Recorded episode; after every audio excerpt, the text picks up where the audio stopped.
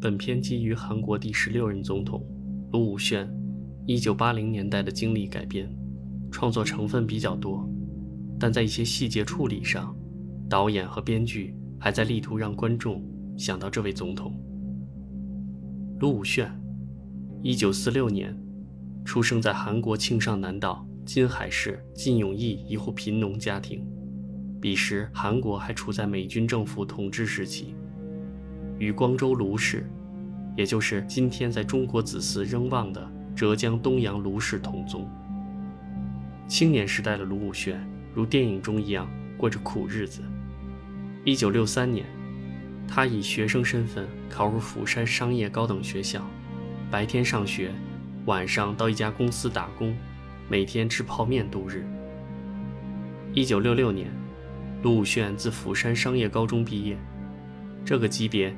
大致相当于我们的中专，自此没再上学。他是韩国历任总统中学历最低的一位。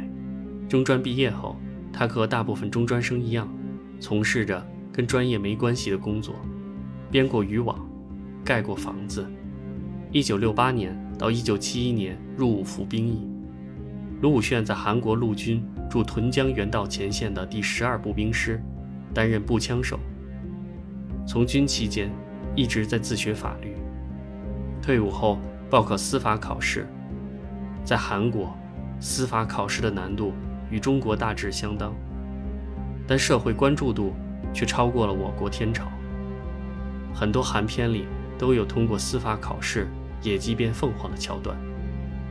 一九七五年三月二十七日，在连续考了七次后，卢武铉的名字出现在六十人的合格名单中。片中“永远不要放弃”这几个字，真心泣血。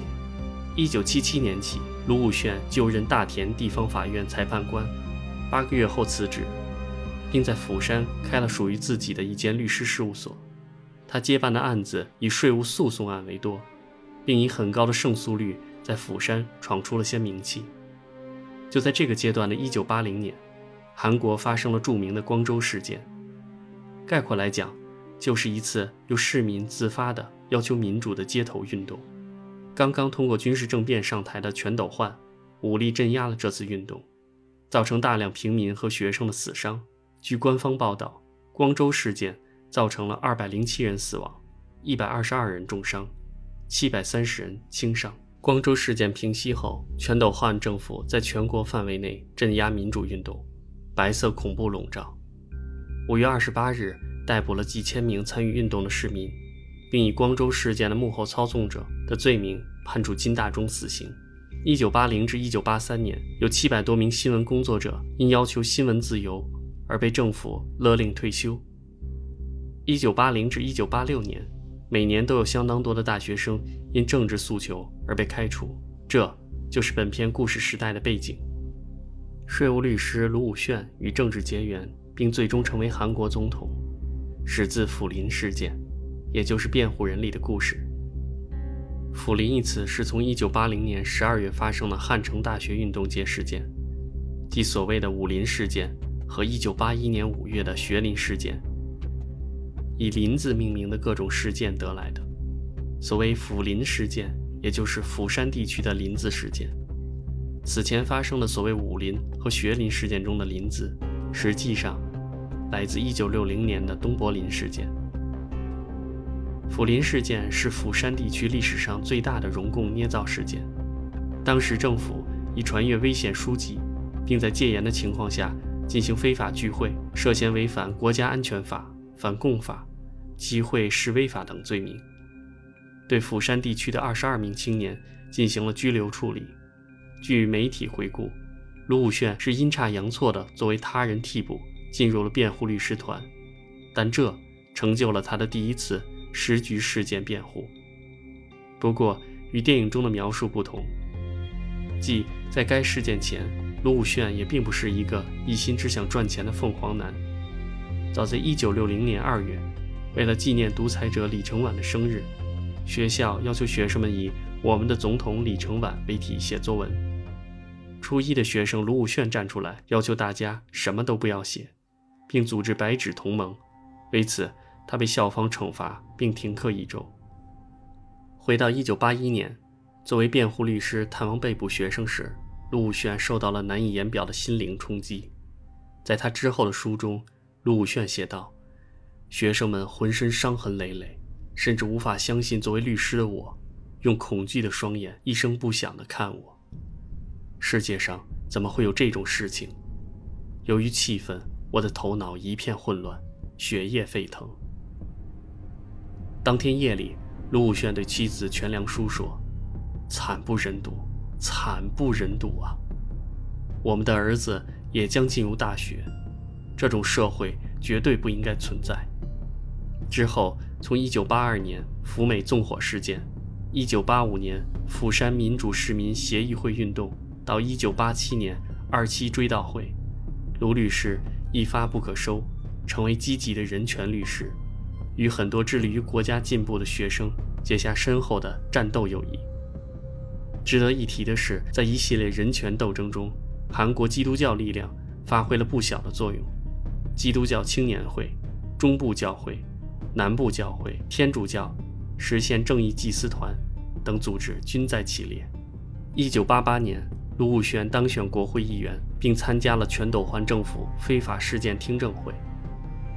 听证会的电视直播收视率超过了百分之五十。卢武铉充分发挥自己的律师特长。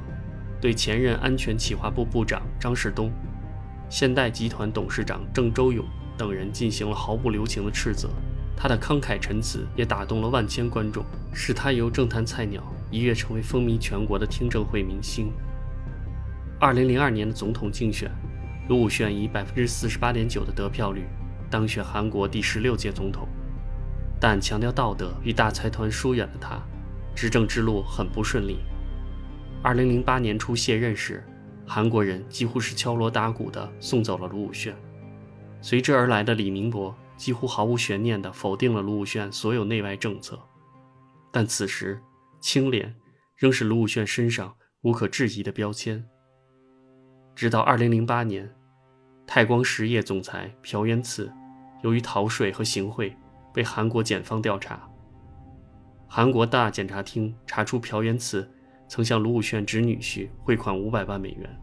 很快，前青瓦台总秘书官郑向文、卢武铉的大内总管和童年玩伴涉案遭传唤。朴元此门迅速升级为卢武铉门。二零零八年四月九日，朴元赐供认曾应卢武铉的要求，将一百万美元现金装入手提包，通过郑向文交给青瓦台。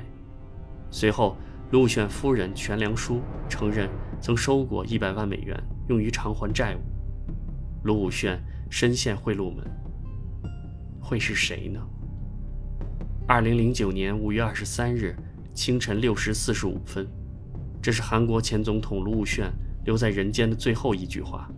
顺着他的话，贴身警卫转身查看，并准备阻止一名登山客靠近，却不曾料想，他再次回头时，就只看见卢武铉。从猫头鹰岩坠落的背影，卢武铉从四十五米高的悬崖上纵身而下，没有人能知道，伴着耳边的风声，他在虚空之中是怎样的心境。从卸任总统后，卢武铉就回到了庆尚南道金海市丰下村，他出生和成长的家乡。丰下村见证了他贫苦的童年、身体的成长、甜蜜的爱情。和改变他终身命运的司法考试复习。随后，他当上了法官、律师、人权运动家、议员、部长、总统。头骨摔碎了，脊椎和肋骨折断。九点三十分，釜山大学医院宣布卢武铉死亡。他的离去，激烈而又平静。本片于二零一三年十二月在韩国上映。二零一四年二月十三日。釜山地方法院对釜林事件进行了二审宣判，判决五名被告人无罪。